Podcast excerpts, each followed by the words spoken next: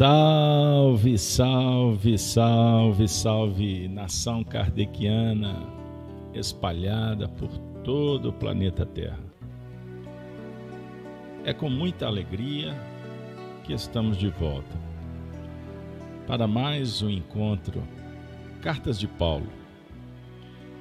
Momento auspicioso, nossos encontros das quartas-feiras caminhando para completar três centenas. Olha só, daqui a pouquinho, logo ali. Com enorme satisfação, mas ao mesmo tempo sentindo a responsabilidade, vamos trabalhar hoje o tema Justiça de Deus. Convido vocês, vamos juntos. Farei a leitura de alguns versículos. Estamos concluindo hoje o capítulo 5 da segunda carta de Paulo aos Coríntios, no capítulo 5. Então eu farei a leitura compartilhando em tela para que a gente possa construir junto. Vale recordar que esse capítulo, na versão que eu utilizo, que é a imprensa bíblica, João Ferreira de Almeida, foi dado o título O Ministério da Reconciliação.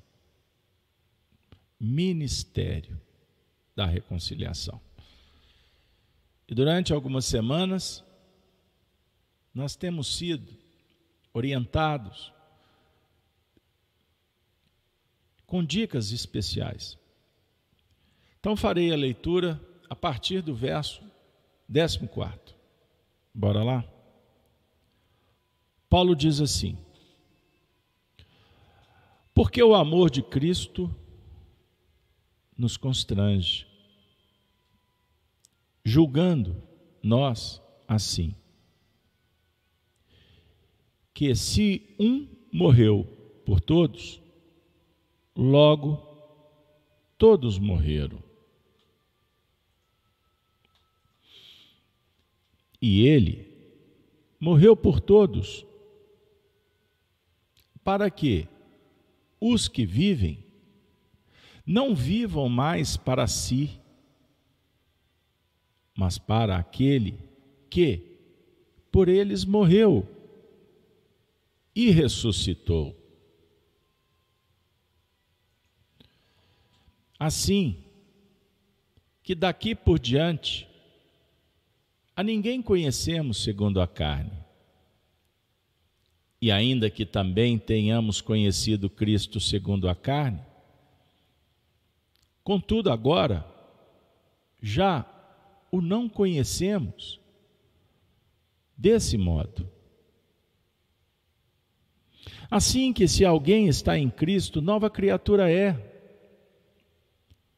As coisas velhas já passaram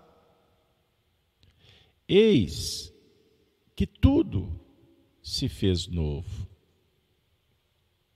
E tudo isso provém de Deus, que nos reconciliou consigo mesmo por Jesus Cristo e nos deu o ministério da reconciliação. Isto é, Deus estava em Cristo reconciliando consigo o mundo, não lhes imputando os seus pecados, e pôs em nós a palavra da reconciliação. De sorte que somos embaixadores da parte de Cristo como se Deus por nós rogasse.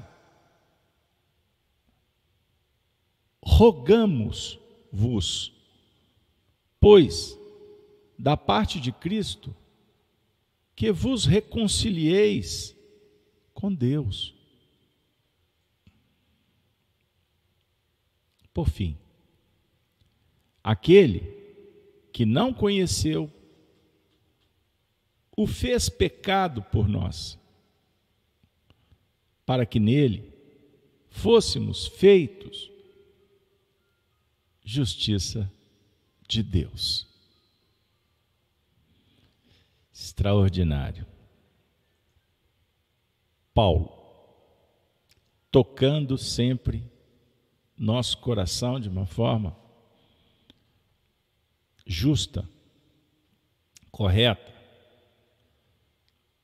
na hora certa. Como se Paulo, um viajante do, do tempo, que volta do futuro para nos auxiliar nesse passeio pelo passado,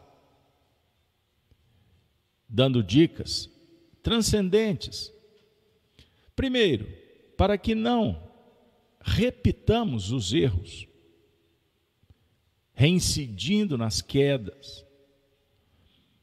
Não, não. Para que a gente possa ressignificar a nossa trajetória, a própria história, os feitos, e nos prepararmos para uma grande batalha, uma luta extraordinariamente bela, oportuna, que vai nos auxiliar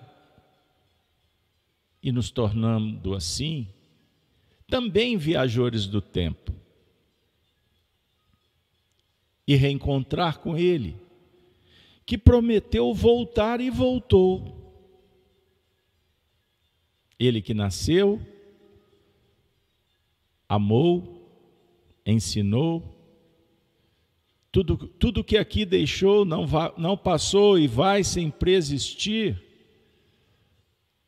Todos os lugares que pisou, um caminho certo a seguir.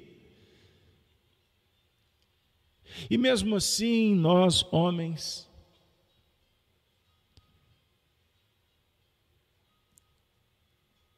optamos pelo erro. Por mais que ele nos alertara, e antes dele, os profetas, disseram que um dia o Messias viria. E nós ficamos todos expectantes para receber o Rei dos Reis, aquele que colocaria as coisas nos seus devidos lugares, apontaria a nossa destinação, a vocação para o amor a capacitação para a verdade, revigorando-nos pelos princípios virtuosos e deixando todo o sobrepeso, a máscara que impede a jornada libertadora. E ele veio, a luz brilhou, e mesmo assim optamos pela treva, pela distração.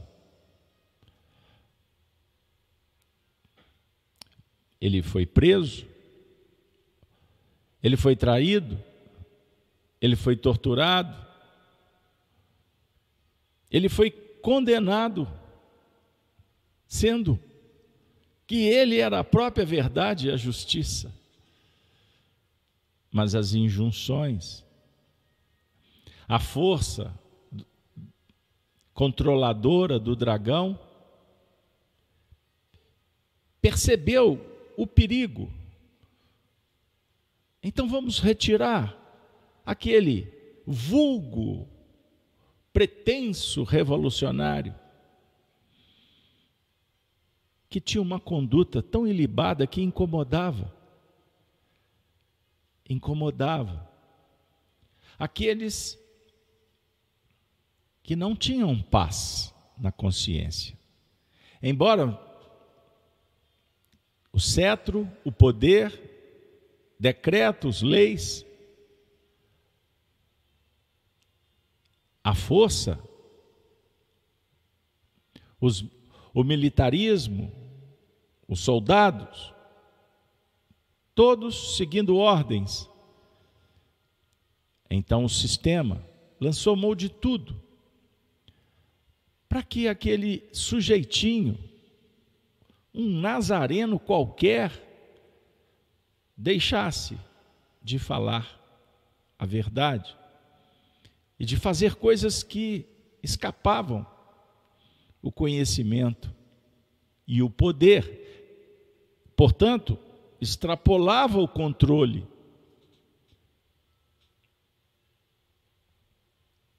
Como se ele estivesse preparando um exército para disputar com os homens o poderio, o trono. Ele não tinha que disputar, porque o trono pertence a Deus. E só Ele na terra e nos céus pode sentar.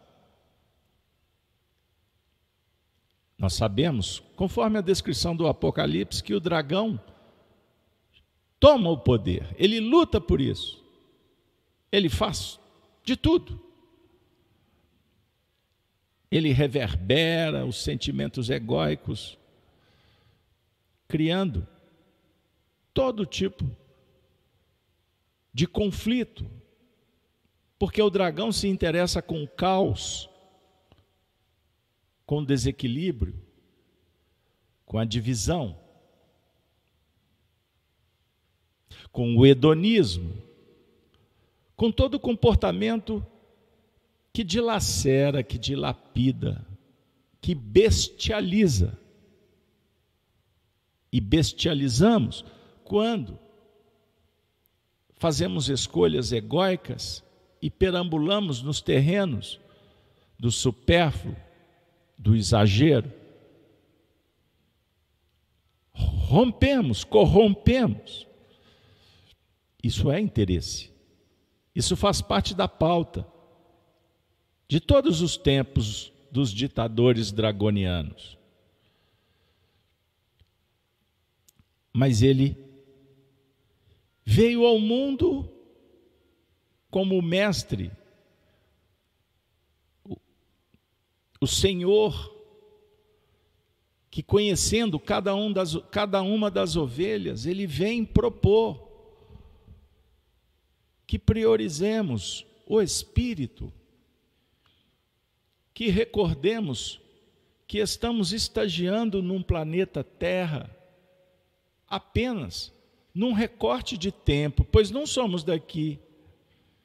E a nossa destinação é o cosmos, é o universo, dessas infinitas, inumeráveis moradas do Pai.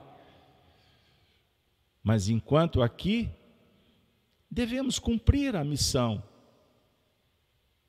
E a principal, Paulo de Tarso, expõe com muita clareza o ministério da reconciliação. Porque nós desviamos, distraímos, adulteramos, esquecemos o consórcio, a filiação divina. Compreenderam? E assim, o Senhor da vida, por misericórdia, ele vem dizer: gente, abram os olhos, chegou o momento, o momento, a hora é essa. E Paulo de Tarso, como um grande representante do Cristo, ele se apresenta como embaixadores, junto com tantos da parte de Cristo, como se Deus por nós rogasse. E ele se coloca na condição de rogar por nós também. Rogar, ele está orando pela Helena, pela Zenilda, pela Regina, pela Maria, pela Lívia, pelo Emerson, pela Kátia, por todos que estão assistindo esse vídeo. Ele está orando rogando para que nos reconciliemos com Deus. Não cabe mais a distração. Então nós temos duas questões a resolver. Não dá para fazer uma travessia perigosa, cheia de armadilha, pois estamos num instante de definir entre bodes e ovelhas, em lançar a rede na direção correta. O momento é decisório, é decisivo. O instante em que anunciados tempos das mudanças, nós estamos tendo oportunidades, as últimas oportunidades. Porque o degredo está acontecendo. Do mesmo jeito que um número expressivo de espíritos foram degradados de mundos superiores para vir para a Terra, esse processo se repete. Por isso, nós temos defendido a teoria de que a história não tem lógica. Não veja a história no sentido linear, com uma visão ocidental. Analise-a com o simbolismo das descrições, das narrativas, dos contos, das parábolas, por exemplo, dos nossos irmãos da tribo de Judá, os hebreus. Eles contam, vão lá na frente, depois recontam, dão um passo de novo, volta no início para dizer simbolicamente que é uma ciranda. É uma jornada espiraloide. Ela é cíclica. Ela é cheia de périplos, de ondas de sentido, de direção, de repetição. Então vivemos num período histórico que foi anunciado que passaríamos por uma grande tribulação. E agora é um instante de entrar num corredor dimensional, energético, que possa nos levar para adentrar portais dimensionais, desvinculando de tudo aquilo que nos aprisiona no contexto materialista. Então precisamos de sanear a mente, de purificar o coração, de não apertar mais o player de um software interessado nas distrações dos noticiários, da mídia, da imprensa, que faz uma verdadeira tempestade para que você se mantenha prisioneiro do que eles querem, das mesmas ideias, pautas, narrativas. E agora, com o advento da tecnologia informativa, 48 horas de um dia, você recebe uma avalanche de ondas, de frequências, de vibrações sendo que a maioria delas para impedir que você acesse a essa nova era proposta pelo Cristo, inclusive com um discurso que o cenário humano é que vai garantir o seu progresso.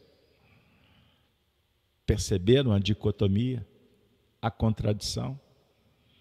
Não é difícil entender quando, por exemplo, sem qualquer vaidades, honrarias personalísticas. entrar nesse portal Cartas de Paulo, para quem está com o coração aberto, que não veio por curiosidade ou caiu de paraquedas,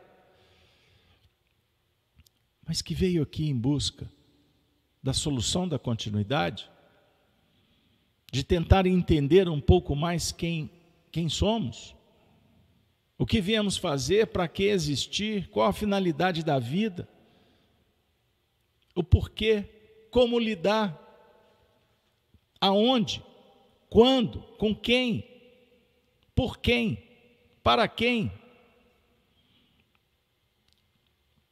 Ou seja, a única certeza, incerteza, dualidade, dia, noite, sistema crístico, antissistema dragoniano, homem, mulher, caminho, verdade, para que haja vida. Estamos nos contrastes, procurando a síntese da tese, a antítese, mas para a solução de continuidade, não para estabelecer um caos, dilema, conflito. Não. Não podemos repetir cair na mesma cilada de novo. Nós lidamos com o passado que grita, as tendências. Não é à toa, por acaso, que ela é tua filha, que ele é teu neto, que juntos são irmãos, que ela é sua esposa, ele, o cônjuge, o pai, a mãe, o avô, o tio. Não é por acaso que você encontra, reencontra com corações e nem sempre a gente dá devida atenção pelas distrações implementadas por tantas tempestades que nos revisitam de fora, ou mesmo a acomodação, a indiferença que dimana de dentro a gente perde tantas oportunidades no universo da idolatria ou da distração. Quantos ídolos tens?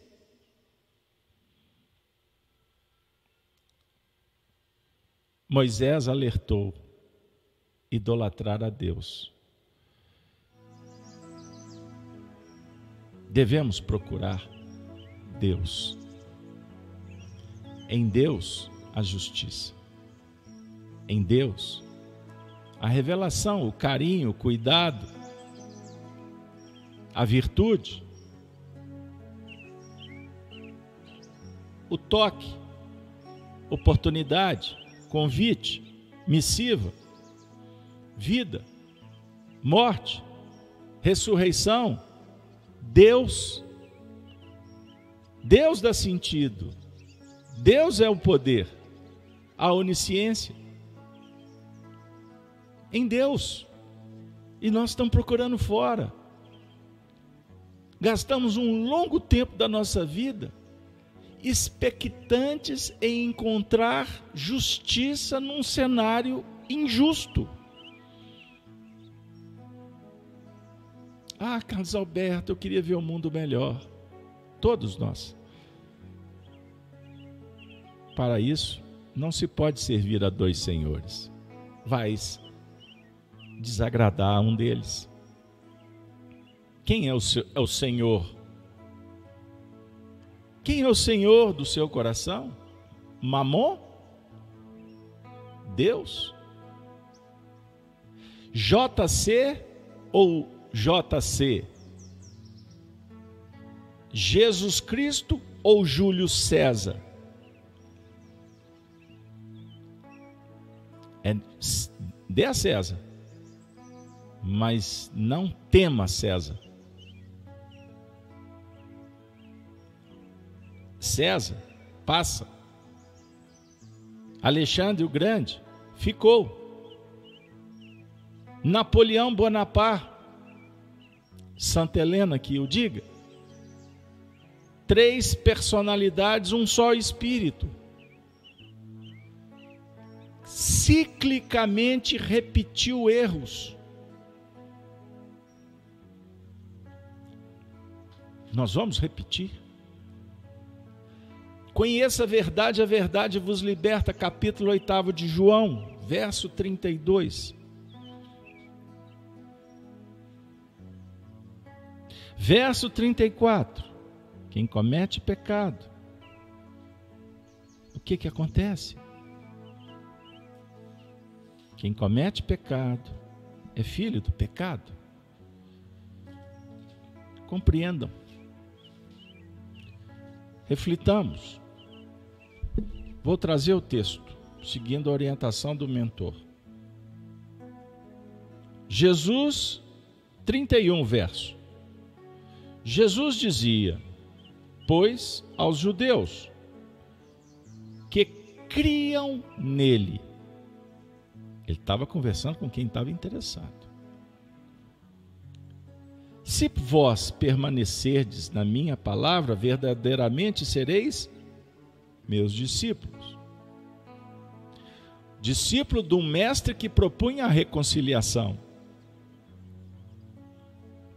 E conhecereis a verdade, a verdade vos libertará. Responderam-lhe: Somos descendências de Abraão e nunca servimos a ninguém. Como dizes tu, sereis livres? Respondeu-lhes Jesus: Em verdade, em verdade vos digo que todo aquele que comete pecado é servo do pecado. Ora, o servo não fica para sempre em casa, o filho fica para sempre. O filho não tem que reconciliar, porque o filho honra o pai e cumpre a obra, realiza a vontade do pai. Jesus agora faz com que todos nós,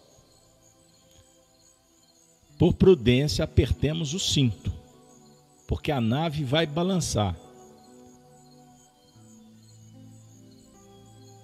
Bem sei que sois descendência de Abraão, contudo, procurais matar-me porque a minha palavra não entra em vós. Eu falo do que vi junto de meu Pai, e vós fazeis o que também vistes junto de vosso Pai. Responderam-lhe e disseram-lhe: Nosso pai é Abraão. Jesus disse-lhes: Se fosses filhos de Abraão, faríeis as obras de Abraão. Mas agora procurais matar-me a mim, homem que vos tem dito a verdade, que de Deus tem ouvido. Abraão não fez isso. Vós fazeis as obras de vosso pai. Disseram-lhe, pois, nós não somos nascidos de prostituição. Temos um pai que é Abraão. Disse-lhe, pois, Jesus: Se Deus fosse o vosso pai, certamente me amaríeis, pois que eu saí e vim de Deus. Não vim de mim mesmo mas ele me enviou. Por que não entendeis a minha linguagem? Por não poderdes ouvir a minha palavra.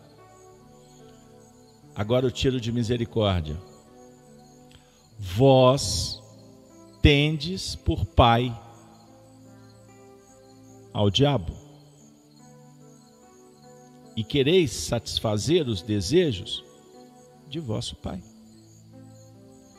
Ele foi homicida desde o princípio e não se firmou na verdade porque não há verdade nele. quando ele profere mentira, fala do que lhe é próprio. Por quê? É mentiroso. É pai da mentira.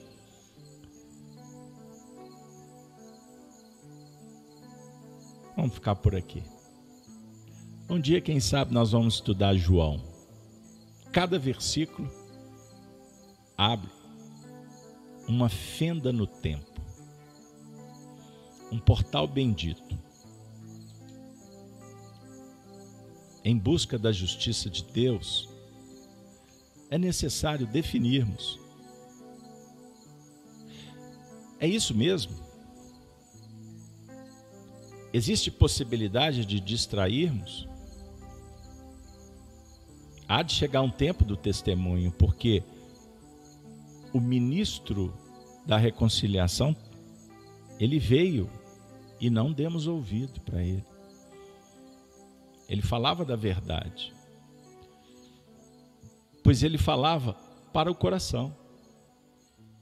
Ele não falava para o intelecto, que é discursivo, cheio de teorias. Inclusive, se arrima nos sentimentos egóicos personalísticos. Compreendam bem. Não. Ele veio conversar com a Rosemary, com a TT Carvalho, com todos que estão no chat. Ele veio conversar com o coração de vocês. Aí você pergunta, Carlos Alberto, a dor está doída. Estou arrependido. Qual a consequência do arrependimento? No mundo espiritual, Kardec perguntou na 991 e a resposta foi: o desejo de uma nova encarnação para se purificar. O espírito compreende as imperfeições que o impedem de ser feliz e por isso aspira a uma nova existência em que possa expiar suas faltas. Mas nós encontramos ainda aqui. Não é verdade? Kardec sabe disso. Por isso, na 992, ele pergunta: qual a consequência do arrependimento, então, no estado corporal? que o pessoal lá da FEAC, do canal Gênesis, da Rede Amigo Espírita, do estudo das cartas de Paulo se encontra. Qual a consequência do arrependimento? Resposta: avançar. Já na vida presente, se ainda houver tempo para reparar suas faltas, quando a consciência o censura e lhe mostra uma imperfeição, o homem pode sempre melhorar. Se perceber. Estamos aqui profundamente tocados sensibilizados para um novo tempo, uma nova vida. E Paulo de Tarso nos conclama em oração para que procuremos entender o que significa aquele que não conheceu o erro ele era puro, justo, imaculado. Ele veio ao mundo. Simbolicamente, a encarnação de Jesus foi um erro. Para quem mourejava, insiste, distraído ou rebelando em continuar no erro. Porque Jesus é uma pedra de tropeço. Jesus e o Evangelho propõem uma vida diferente para aqueles que estão abrindo os olhos, com o coração marcado, cicatrizes a serem tratadas. Para ele existe uma chancela viajar pelo tempo. Ele abre as perspectivas. Ele vem dizer: Vinde a mim, confirmando que nós pedimos, e a resposta é automática. Mas ele fala: é necessário tomar o meu jugo sobre vós e aprender com ele. Aprender o quê? mudar a chave, desconectar do que não serve. E nós já sabemos muito bem o que está destruindo, impedindo, dilacerando, corrompendo. Nós já identificamos. Mas até quando? Vamos ficar sentados na arquibancada do Coliseu enquanto almas são trucidadas, ovelhas tosquiadas e sacrificadas, salpicando a terra de sangue, enquanto os patrícios, enquanto os poderosos,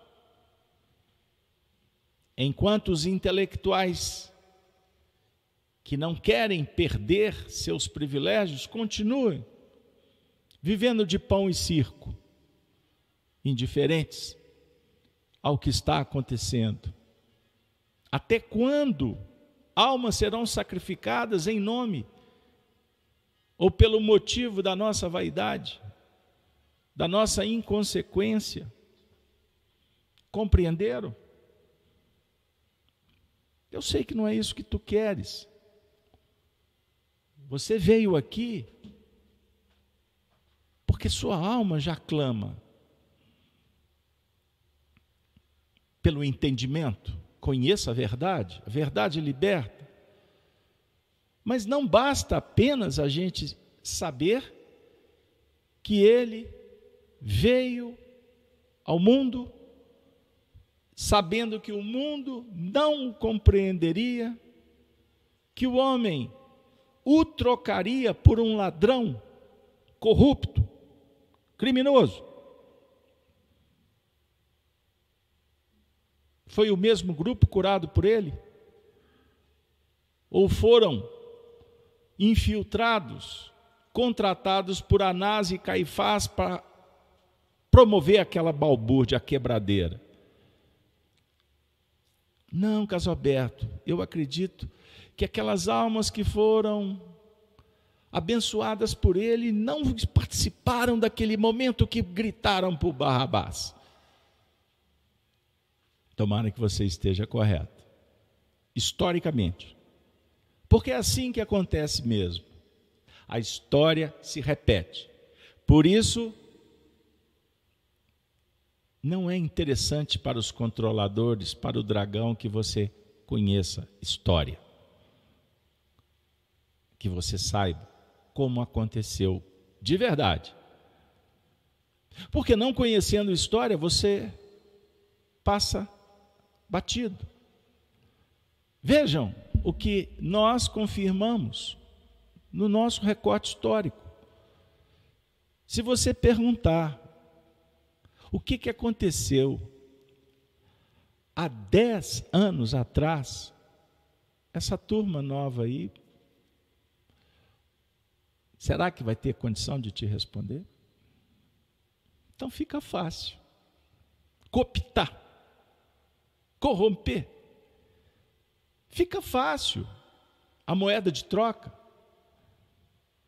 Dá o circo, dá o pão. Dê o que eles querem. Mas não dê o que eles precisam. Se assim acontece no cenário do antissistema, em que morejam espíritos violentos, espíritos de índole corrompida. Isso no mundo espiritual, na terra, é apenas um espelho. É uma pálida imagem. Com isso, nós podemos subentender, auxiliados pelo conhecimento espírita, que se as coisas não andam bem por aqui, imaginem do lado de lá.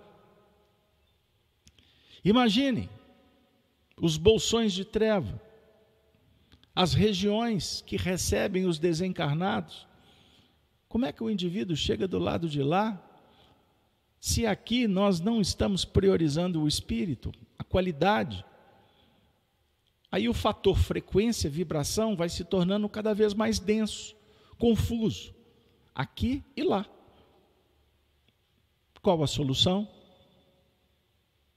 Como discutir, estudar a justiça de Deus, o código moral que está esculpido na tua consciência?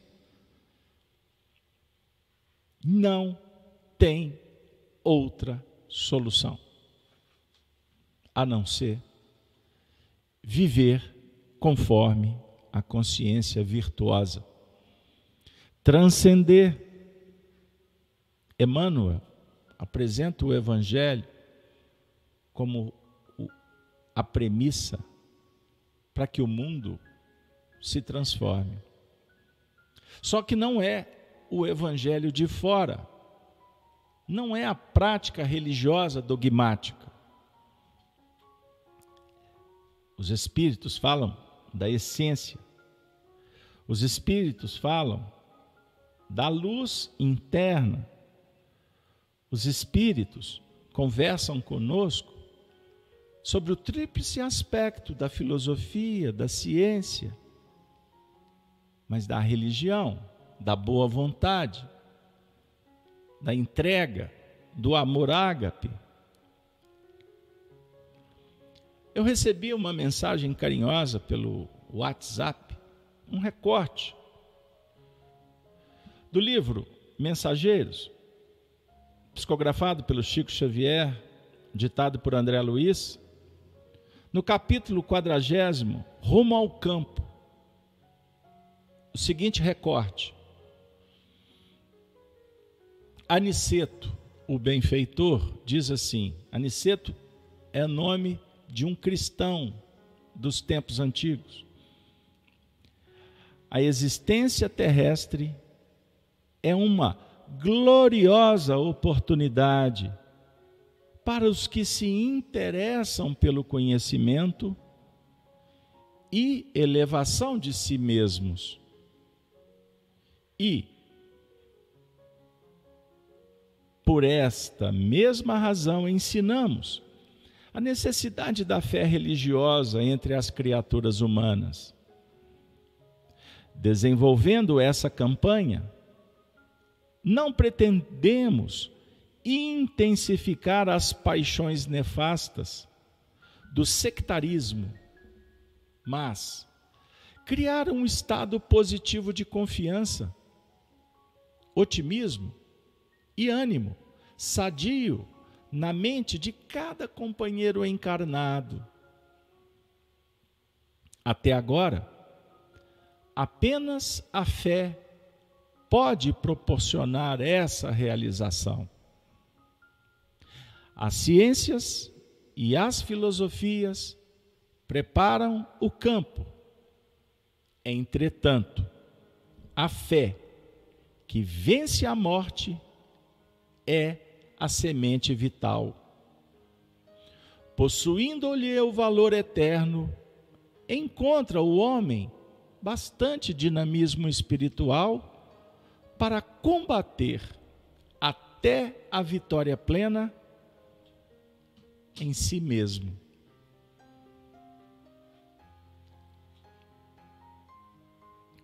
Cultivemos a fé, a fidelidade aos princípios, a tarefa, a missão que nos foi confiada. O estudo das cartas de Paulo é um diálogo perene,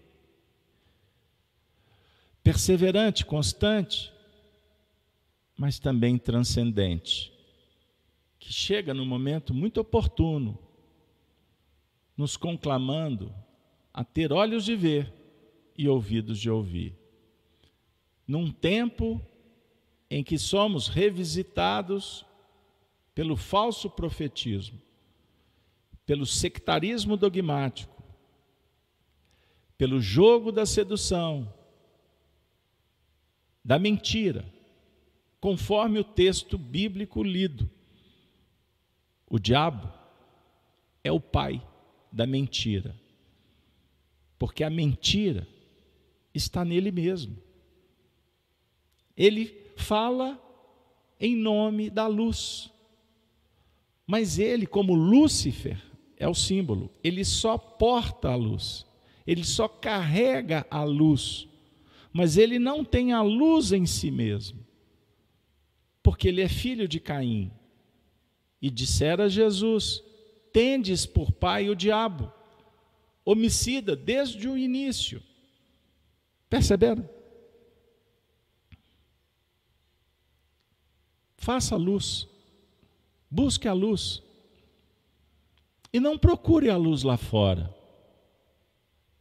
para que você não se engane, distraído, da luz que nos importa, é a luz do Cristo, a luz que está dentro de você. Porque lá fora é só contra, é contradição. A batalha é cruel. Costuma-se dizer que não é para amador. Então, como nós somos ainda principiantes, todo cuidado é pouco. Então, cuida da tua casa, cuida dos teus. Aproveite a oportunidade, porque o, o relógio não para. Você não detém o calendário. Estude a história. Leia um bom livro. Trabalhe os números. Não entregue para o seu celular a agenda. Memorize os números. Faça esse esforço para que você ajude a sua memória e ela não desfaleça. São atitudes do cotidiano, o trato com o corpo, a saúde. Desenvolva a inteligência emocional, mas também a inteligência alimentar a inteligência esportiva, a inteligência relacional, a inteligência paternal, a inteligência filial. Trabalhe em todos os setores com o Cristo, ou seja, em busca da sabedoria e da bondade.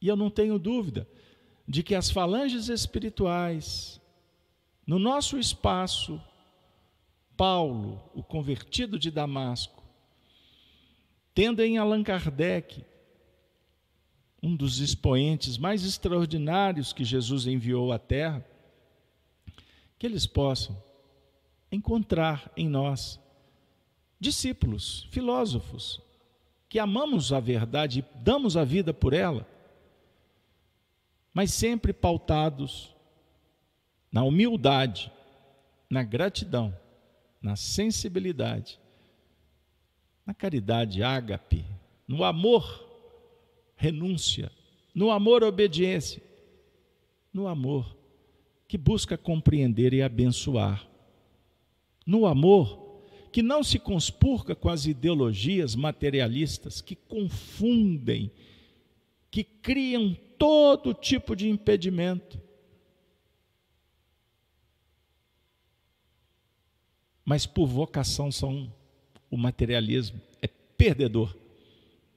Ele tem prazo de validade. Principalmente para quem identifica e se prontifica a se desvincular, vinculando nos portais, nos corações, nas oportunidades, no trabalho que há de garantir a paz. nos domínios do coração. Gênesis gera vida. Pense nisso. Estamos aqui em busca da regeneração. Regenera-te. Regenera-te com Cristo. Agradeço de coração a presença de todos. Hoje, excepcionalmente, começamos um pouco mais cedo, mas eu pedi para o pessoal endereçar aí os comentários no chat. O que, que acharam do horário? Se vocês entenderem que vale a pena, a gente pode, quem sabe, remanejar para começar um pouquinho mais cedo. Mas fica aí, eu vou respeitar é, a opinião da galera, porque vocês também representam a razão desse programa. Somos os maiores necessitados. Estamos aqui para ver no espelho a nossa realidade e trabalhar em busca da dignidade da vida. Mas não podemos, nem devemos, pensar em caminhar sozinhos. Estamos em família, família cristã, a definir que todos no mesmo barco.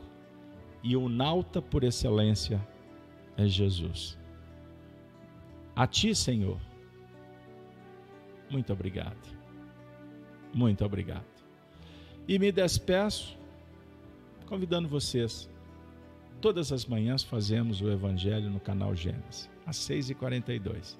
Se quiserem, venham participar conosco. Se não for possível, sábado, às 7 horas, estaremos de volta com o programa O Apocalipse por Honório. Mas se também não der para você, quarta-feira, se Deus quiser, vamos retornar com o estudo das cartas de Paulo. Valeu, pessoal. Ave Cristo. Até a próxima, se Deus quiser. Valeu.